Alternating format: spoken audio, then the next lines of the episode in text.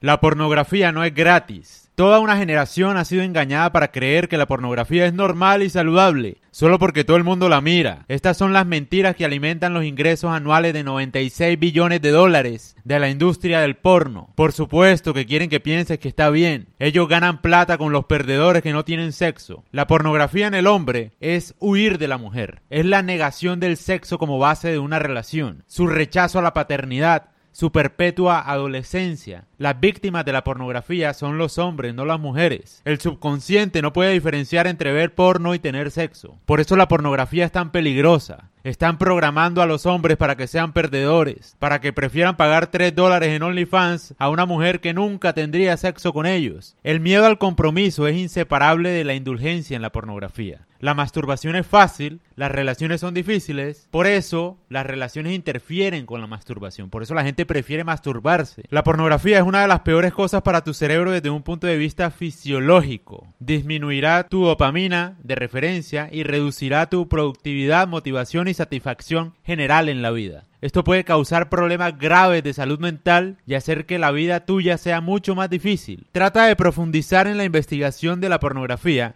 y verás cómo puede describirse como un veneno. Matará tu impulso de encontrar pareja y ese impulso es lo que nos hace tomar medidas productivas, la popular llamada transmutación sexual.